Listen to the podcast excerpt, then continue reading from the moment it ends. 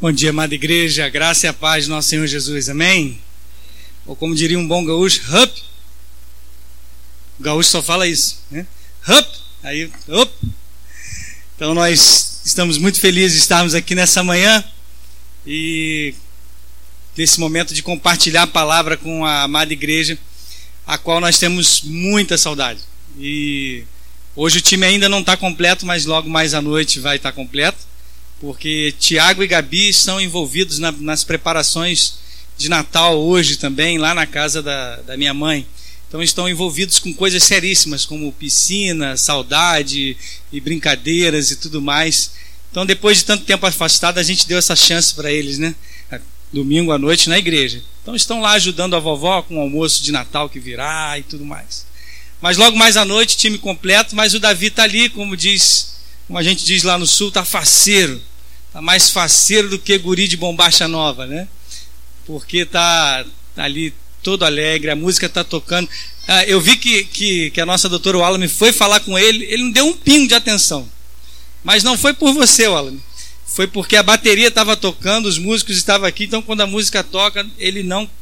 Ele só olha para a música, só presta atenção na música. Irmãos, é muito bom olhar no olho de cada um. É muito bom matar a saudade de cada rosto, de cada pessoa, sabendo que o Deus que nos ama, que é o nosso Pai, nos tem mantido nessa unidade que a igreja é una, indivisível, santa diante do Senhor e a gente sente o pulsar do coração de vocês conosco lá. Cada gesto, cada palavra, cada WhatsApp nos faz seguir em frente e ver que a gente está na missão, seguindo pelo caminho correto. E a gente fica muito feliz de estar cumprindo o chamado do Senhor.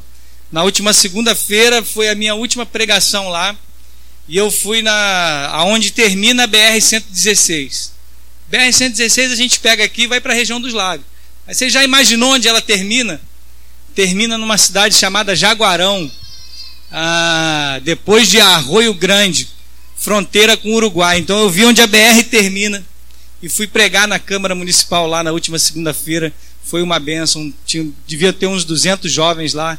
Era é, sempre essa conexão com jovens, é né? muito engraçado.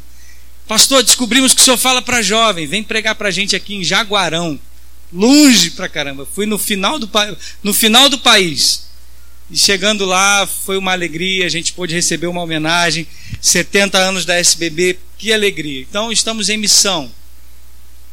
Compartilhando também aquilo que Deus tem feito é, concluímos aquilo que nós tínhamos revelado quando a gente veio aqui da última vez sobre um projeto que Deus colocou no nosso coração de alcançar as presidiárias. Quantos lembram disso? Eu falei alguma coisa. Um kit higiene e uma Bíblia sagrada, uma Bíblia boa, de luxo, rosa, para as mulheres. Irmãos, nós conseguimos alcançar 245 presidiárias, todas elas. E que momento! E eu quero introduzir a mensagem num momento muito específico na, no presídio de Porto Alegre, onde nós soubemos dois dias antes de que uma das presidiárias era cega. E aí, quando nós fomos entregar, mas espera aí, como nós vamos entregar a palavra para ela? Sim, nós temos a Bíblia em Braille. Nós levamos a Bíblia em Braille para aquela presidiária também. Das 215, porque 30 foram no presídio de Rio Grande, longe também. E chegando lá, todas ficaram muito felizes. O Azaf Borba foi com a gente tocou, ministrou a palavra. Depois eu dei uma palavra e começamos a distribuir os kits. E encontramos a presidiária cega. Ela se envolveu numa enrascada, porque você pode pensar, né? Como que uma pessoa cega se envolve num crime? Mas se envolve. Enrascada acontece. E ela chorava muito e dizia assim: Eu achei que eu ia morrer nesse lugar, porque eu estou numa escuridão. E numa escuridão não porque eu sou cega, porque quando eu entrei aqui eu achei que eu estava sem esperança. Mas eu sei ler em braille, quando vocês trouxeram a Bíblia aqui agora, eu já comecei a ler. E o meu coração se encheu de esperança, eu vou viver. E nós nos enchemos de alegria, começamos a chorar junto com ela ali, abraçá-la, e, e foi um momento de muita comunhão. E isso nos mostra que a liberdade que há em Cristo é uma liberdade que é imediata, que ela acontece independente de paredes, concreto, grades, a liberdade para a qual Cristo nos chamou, ela é plena e ela alcança as pessoas imediatamente. E aí o coração daquela mulher se tornou livre, independente da cadeia, independente da prisão. Pense numa coisa, ela que era cega encontrou a luz. Essa luz que nós estamos celebrando hoje, que é o Natal. Por isso eu quero ler com vocês Isaías 9, 2 versículos o 2 e depois nós vamos pular para o 5 até o 7. Como não poderia deixar de ser, nova Almeida atualizada, e nós vamos ler a palavra de Deus que diz assim: O povo que andava em trevas viu grande luz, e aos que viviam na região da sombra da morte, resplandeceu-lhes a luz, a luz que alcançou essa mulher. Versículo 5 porque toda bota com que o guerreiro anda no tumulto da batalha, e toda roupa revolvida em sangue serão queimadas, servirão de pasta ao fogo. Vamos ler todos juntos, conforme projetado, versículo, 9, versículo 6. Porque o menino príncipe da paz, essa paz que não terá fim, porque ele estenderá o seu governo e haverá paz sem fim sobre o trono de Davi e sobre o seu reino, para estabelecer e para o firmar com juízo e com justiça desde agora e para sempre. O zelo do Senhor dos exércitos fará isto. Oremos. Bendito Deus, essa é a tua palavra aberta diante do teu povo. E nós sabemos que o teu espírito tem o poder para aplicá-la ao nosso coração e transformados pelo poder da tua palavra, vamos sair daqui praticantes, não ouvintes, mas, mas atuantes no reino de Cristo, para a honra e glória dele mesmo, no nome dele que oramos. Amém. Esta é a palavra do Senhor que nos diz que a luz chega aos corações, que nos diz que a luz nos tira das trevas, e nesse momento em que nós estamos celebrando, celebrando, nós olhamos para essa palavra chamada paz, que é uma palavra que é ansiada por muitas pessoas. O coração das pessoas, em todos os momentos que nós vivemos, inclusive os últimos momentos no nosso país, tão somente se resume a isso. As pessoas querem paz, mas que tipo de paz elas querem? Calvino vai dizer que nós temos uma coisa chamada senso divinitatis, que é algo relacionado com a imagem da criação do próprio Deus refletida no homem. E por causa disso é que o homem anseia em ter um relacionamento, mas muitas vezes, por não ter um encontro com essa palavra viva e eficaz, é que ele não encontra o sentido dessa verdadeira paz. Ele só tem um vislumbre, ele só tem uma sombra de que ele precisa dessa paz. Então, esse momento do advento em que nós estamos vivendo, e hoje, quarto domingo do advento, nos remete a um calendário que nós estamos vivendo que deve ser muito bem orientado, porque o cristianismo não vive sem a história. Deus é o Deus que resolve se revelar na própria história e ele usa a plenitude do tempo. Deus é um Deus que conta o tempo ao nosso favor. E viver esse momento do advento, que são os quatro domingos que nós contamos até o Natal, é um momento muito precioso de ansiar por essa paz, relembrando aquilo que Deus fez na sua promessa, na sua palavra, quando ele entrega o seu filho, e é o que nós acabamos de ler, onde o filho nos é dado como presente então, propriamente dito, hoje à noite nós teremos a palavra do culto das luzes. E será a palavra a respeito desse Natal. Mas agora, o que nos remete essa questão do advento é vivermos essa boa ansiedade, ou bom anseio pela paz, que há de se estabelecer definitivamente naquele que é o Cordeiro, naquele que é o príncipe da paz, como nós acabamos de ler, naquele em que é o herdeiro do trono de Davi. Por isso que quando nós olhamos para essa autorrevelação de Deus que acontece temporalmente na história, quando nos dias de Herodes, isso fica muito claro. Lucas, um pesquisador, um médico amado, um homem com acurada, acuradas pesquisas, quis mostrar para nós que Deus atua na história e porque você também vive debaixo de um calendário de Deus. A sua história foi escolhida para que Deus interferisse nela e entrasse no seu coração dessa forma com que como é que nós podemos olhar para o advento e como que o tempo nos aproxima mais de Deus? Por nós mesmos, tudo aquilo que importa é a história da salvação. É a expectativa da segunda vinda, é o filho que é entregue, é o menino que nasce, mas nós olhamos para frente, para o alvo que é Cristo, porque ele voltará. Dessa maneira, precisamos simplesmente nessa manhã relembrar alguns textos como que uma caminhada cristã pela Bíblia a respeito dessa promessa e a respeito da sua volta. Por isso eu quero começar olhando com você para Gênesis 3:15. E vai ser projetado e você pode acompanhar na sua Bíblia. Houve a queda. O homem pecou. O homem desobedeceu a Deus, influenciado por Satanás. A serpente que vem e sopra no ouvido da mulher a tentação e ela cede, o homem também cede. E depois de que tudo é rompido, e mesmo o homem tentando construir com as suas próprias mãos algo que cobrisse a sua vergonha, Deus vai lá e remete um primeiro sacrifício onde animais são mortos para que a sua nudez e a sua vergonha fosse coberta, fossem cobertas. A partir daí, Deus sentencia e vai dizendo algo muito duro, que é a sua própria justiça, que é expurgar o homem do paraíso e dizer: olha, você está condenado. O casal, como Paulo vai falar, quase que como um, uma dupla, a morte e o pecado personificados, entram na vida do homem, entram na história e mancham a natureza e mancham todos os seres. E a palavra de Deus vai nos dizer que a criação anseia a expectativa pela manifestação dos filhos de Deus, ou seja, tudo se torna corrompido nesse mundo caído por causa do vírus do pecado. Mas Deus faz uma promessa. E essa promessa é o que nós chamamos de proto-evangelho, o primeiro evangelho que nos diz assim: quando Deus está sentenciando, quando Deus está amaldiçoando a própria serpente, dizendo: porém, inimizade entre você e a mulher, entre a sua descendência e o descendente dela. E aí vem a expectativa.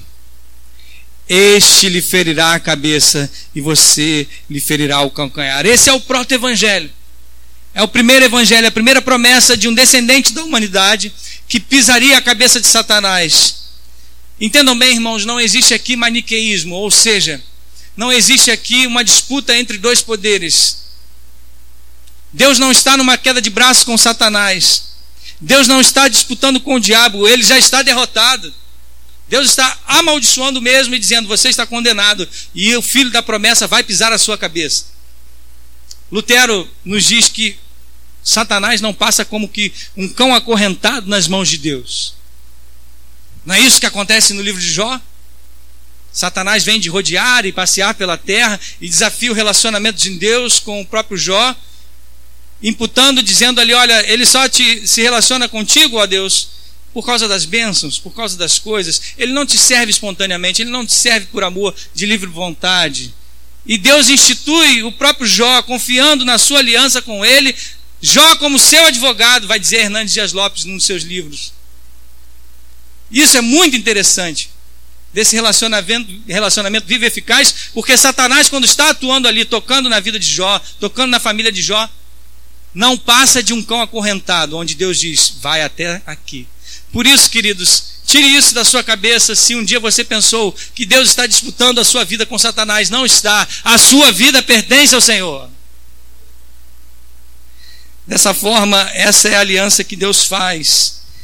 O Messias que traria para a humanidade de volta um relacionamento de paz com Deus, um relacionamento de paz com Ele mesmo.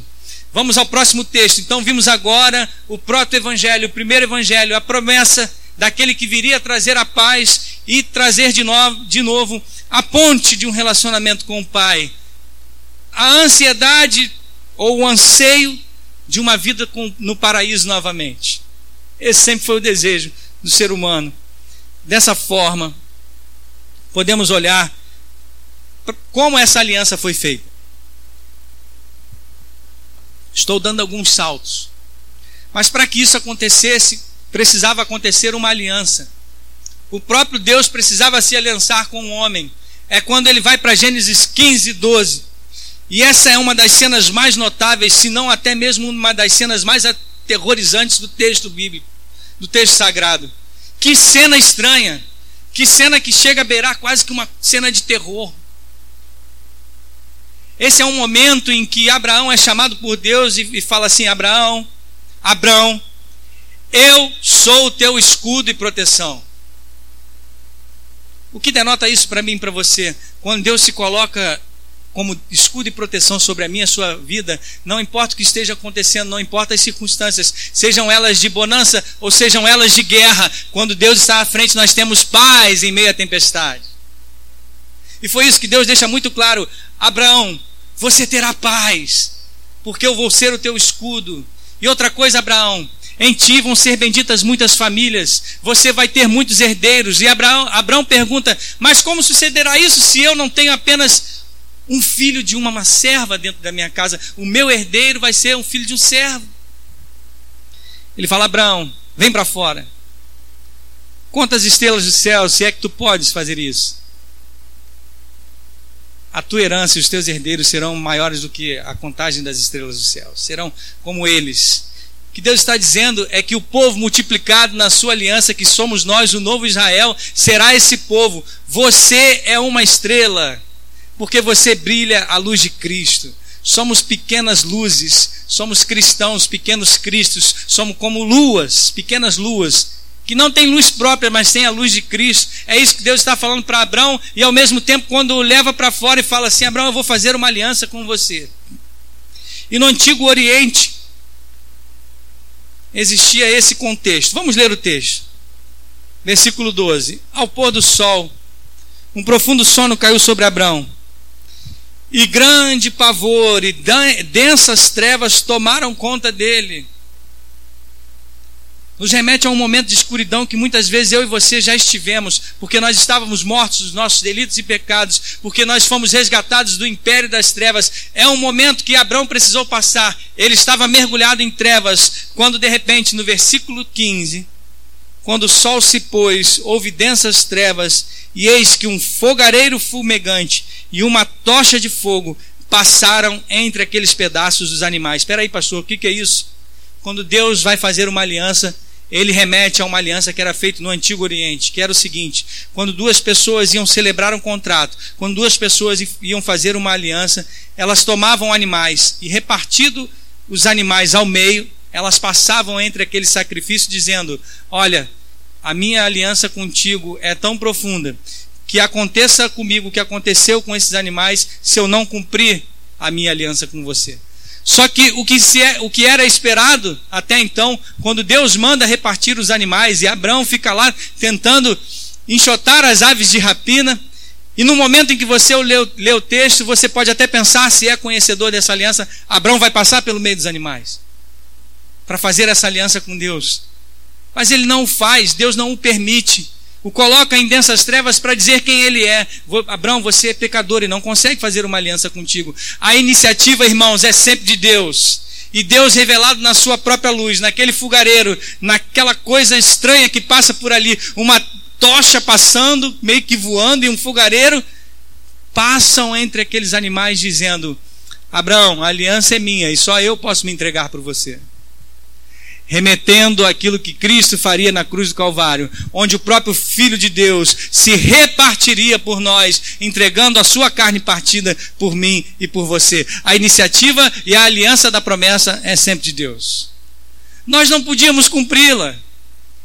Nós não podíamos estabelecer essa aliança, somente o Deus de toda graça, somente o Deus de todo amor poderia fazer isso. Ele celebra essa aliança, a aliança que é somente de Deus. Na verdade, essa é a visão que confortou o medo de Abraão.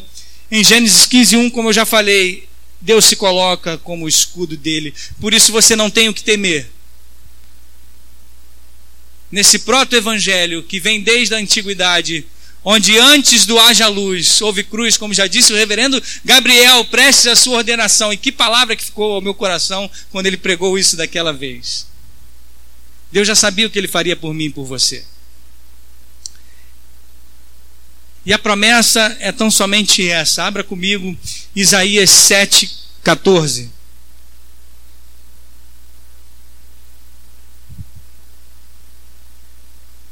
Estamos dando alguns saltos na Bíblia justamente para que você compreenda aquilo que nós estamos vivendo como advento, para que você, quando for celebrar hoje à noite, você celebre com toda alegria. Isaías 7,14 nos diz assim: Portanto, o Senhor mesmo lhes dará um sinal. Eis que a Virgem conceberá e dará à luz a um filho, e lhe chamará Emanuel. Que contexto é esse, irmãos? Esse é um contexto muito interessante, onde nós já estamos vindo aqui, vendo aqui, por exemplo, o próprio reino de Israel já dividido, na verdade, como reino do norte e reino do sul. A promessa de que o reino de Davi jamais teria fim, como nós lemos em Isaías 9, ela já vem perpassando toda a história. Desde Boaz, que se une com Ruth, aí ele tem Obed, e, e, assim que tem Jessé e que tem Davi, onde tudo é preservado e tudo acontece para que da linhagem de Davi nascesse o leão da tribo de Judá. Nós estamos chegando aqui a um momento onde Isaías é o profeta que vai falar e que vai nos remeter a essa promessa daquele que viria para ser o próprio Emanuel, ou seja, o Deus conosco. O contexto aqui é o reino do sul, que é Judá, a linhagem de Davi onde nesse momento aqui do contexto de 7,14, o rei era Acás. E Acás estava temendo por uma destruição que aconteceria por causa da aliança do reino do norte, que era Israel, onde o rei era o rei Peca, junto com o rei da Síria, que era Rezim, que queriam se aliançar para destruir o trono de Acás e assim exterminar a liagem davídica. E agora? Se essa aliança acontecesse, se realmente o rei Peca e o rei Rezim, o rei do norte e o rei da Síria se juntassem para ameaçando o trono de Acaz, a ameaça de dois conspiradores que queriam destruir a dinastia de Davi. O que aconteceria com a maravilhosa promessa se esse complô tivesse tido êxito? O Redentor poderia nascer de um filho herdeiro legal do rei Davi? Certamente não, mas como a promessa de Deus as atitudes dos homens não podem interromper aquilo que Deus faz na minha e na sua vida. Ainda que homens se coloquem em complô contra mim e contra você, a salvação não nos é retirada. A vida eterna não nos é retirada. Independente do que aconteça na sua vida, na sua jornada, Deus vai cumprir a promessa de salvação na sua vida. É isso que ele faz aqui. E Deus cumpre a sua promessa e manteve a dinastia de Davi ao destruir esse complô, utilizando de uma pessoa de fora, Tiglat-Pileser, para derrotar os dois reinos e a linhagem davídica do Messias foi, foi protegida. Por isso é que o texto permanece. Por isso que ainda num contexto daquele momento, daquela época, ainda que nós estivéssemos falando de um momento em que Deus se utiliza de um ser humano para poder manter a, a, linhagem de Davi e que aquela promessa era para aquele momento histórico, ela se reflete na própria linhagem que vai chegar até o Senhor Jesus. Então a promessa do Emanuel, ela é viva para o momento que nós vivemos hoje. Essa foi a promessa. A virgem conceberá e dará à luz a um filho e lhe chamará Emanuel. Agora, como que essa promessa se cumpre? Olhe comigo Mateus 1, 20 até o 23.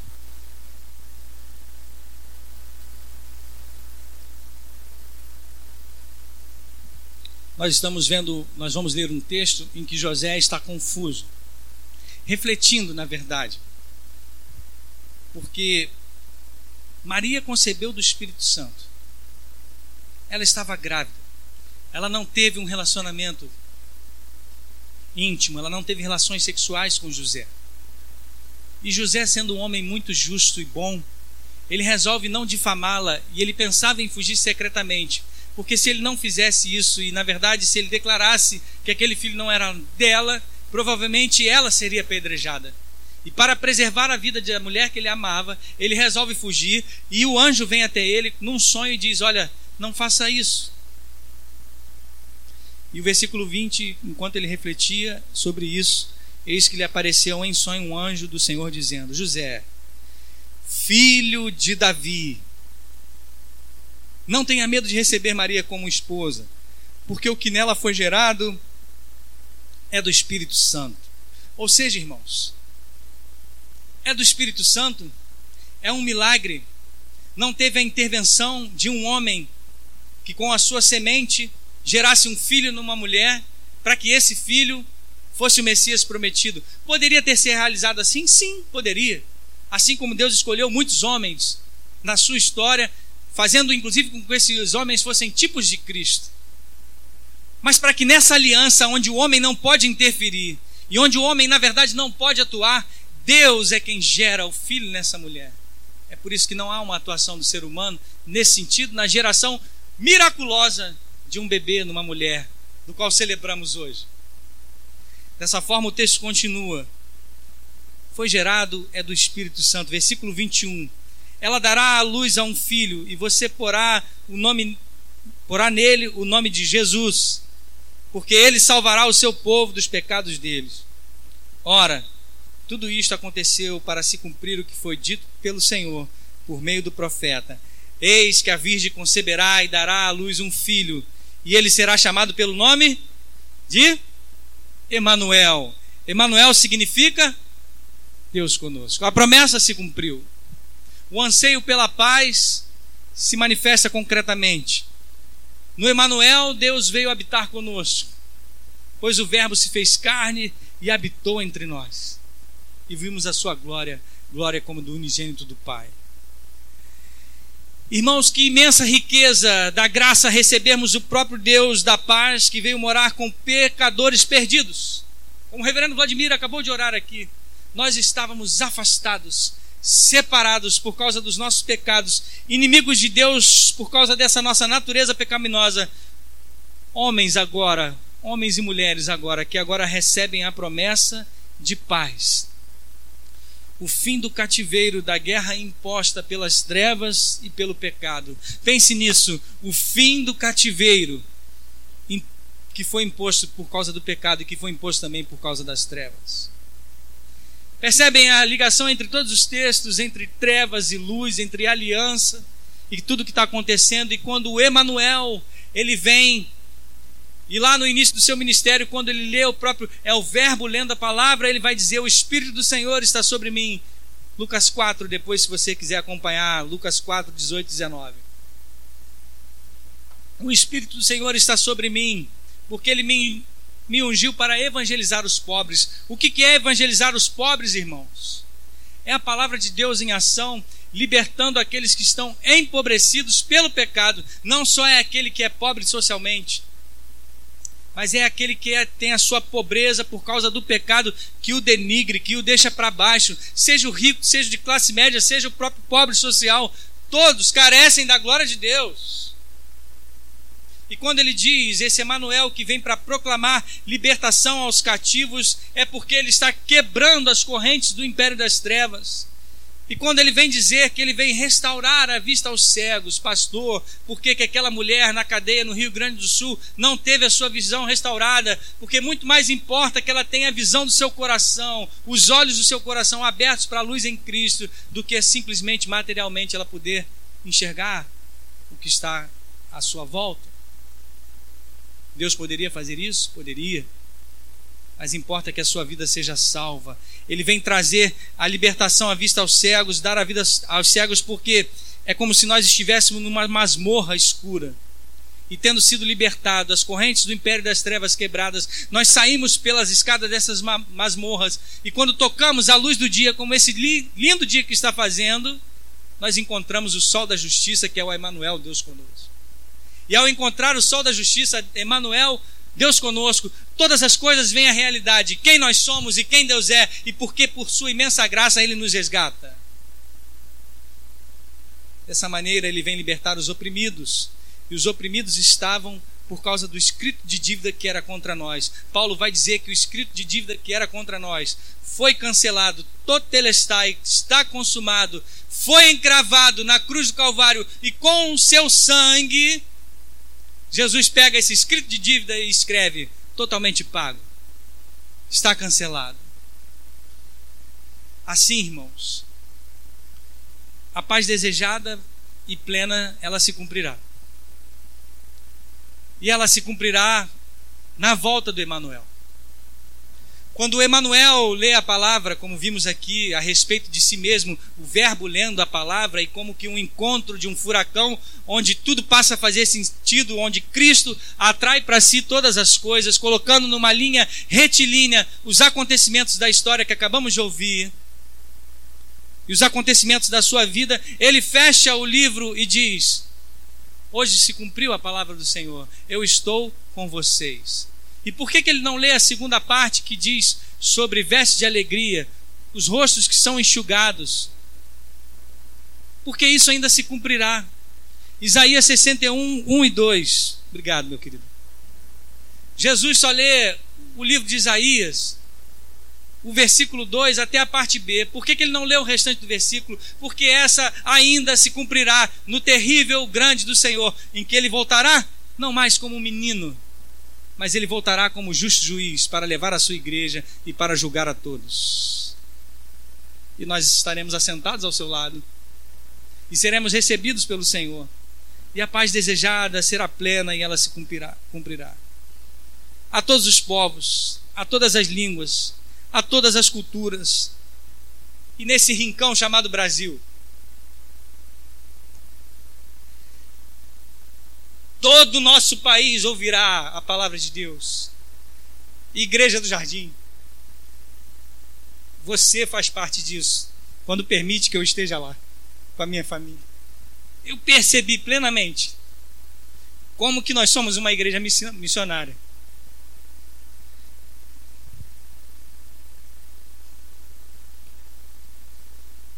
Quando nós pegamos uma estrada de mais de 500 quilômetros, que é só reta, e olhamos para os prados verdejantes. Reverendo, horizontes que não têm fim, que proclamam a glória de Deus, lindíssimos, gados ao pastos, e você começa a pensar como será na restauração de todas as coisas. E quando nós estamos lá pregando a palavra, nós entendemos aquilo, o propósito, por que Deus nos chamou. Para que as pessoas conheçam o Emanuel, o Deus de toda paz. A todas as pessoas, para que elas compreendam que o Deus conosco voltará com justiça e paz sem fim. Por isso, meus irmãos, saiam daqui com essa plena certeza que o Natal é isso. É pregarmos o Emanuel que nos foi dado. O menino poderia ter somente nascido, e que alegria quando alguém nasce, não é isso? E ontem nasceu a Maria Flor. Momento de esperança, e ela é trazida ao nosso meio. E quando uma mãe tem um filho, nós dizemos, deu a luz. Mas quando o menino nasce, ele poderia ter somente nascido, mas ele não só, na, não, não só nasce. E, na verdade, quando Maria dá, dá a luz, a luz nos é dada por causa do próprio Deus. E por isso, e somente isso, não é somente um nascimento comum, mas um presente nos é dado o melhor presente de todos, o melhor presente de Natal que você poderia receber. Cristo Jesus, a esperança da glória. Nós não poderíamos tomá-lo, nós não poderíamos comprá-lo, nós não poderíamos buscá-lo nos shopping centers. Ele nos foi dado pelo próprio Deus. Dessa forma, eu quero ler por último o último texto e em seguida assistir um vídeo. E antes do vídeo eu vou explicá-lo. Abra comigo Jeremias 23, 5 e 6.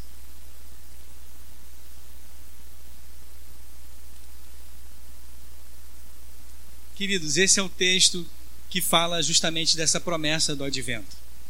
Um rei que trará paz eterna. E diz assim: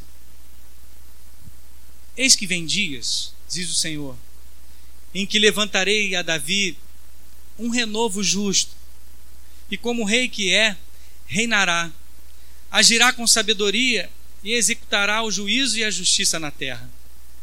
Nos seus dias, Judá será salvo, e Israel habitará seguro, e este será o nome pelo qual será chamado: Senhor, justiça nossa. Nós, o novo Israel de Deus, habitaremos seguros nele que é o sol da justiça nele que trará paz sem fim. Agora, para que todas as pessoas aprendam e para que todas as pessoas compreendam, a mensagem é dita e lida em cada língua, em cada tribo. E eu quero mostrar para vocês um vídeo onde eu estava num lugar chamado Charqueadas, pregando lá a palavra, o Evangelho.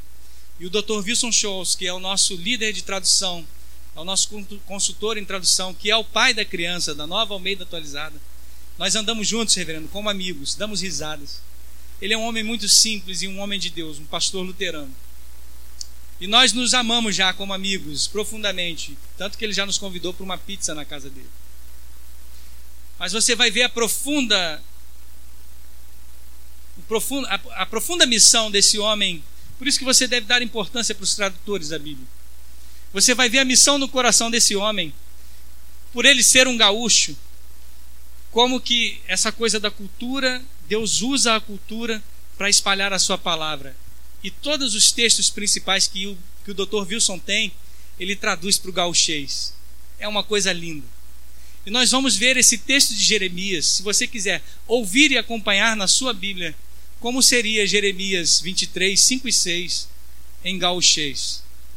É um texto lindo demais. Me emociona e eu espero que emocione você não simplesmente para constranger o seu coração, mas para que você use as palavras que Deus te der para lembrar a mensagem do príncipe da paz. Podemos assistir.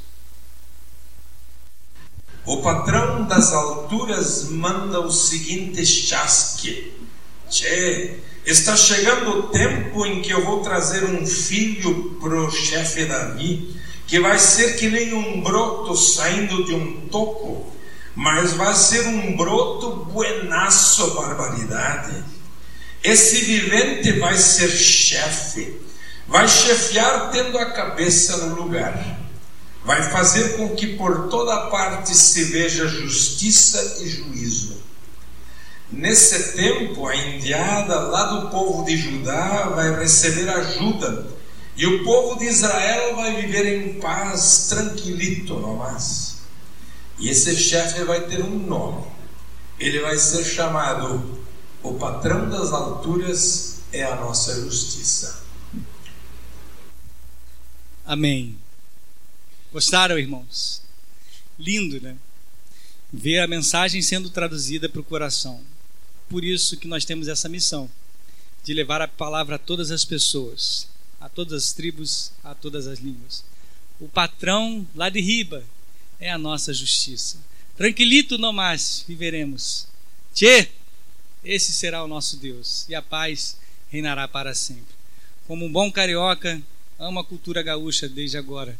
Isso nos remete que nós devemos amar a todas as pessoas. Que Deus nos abençoe. Amém.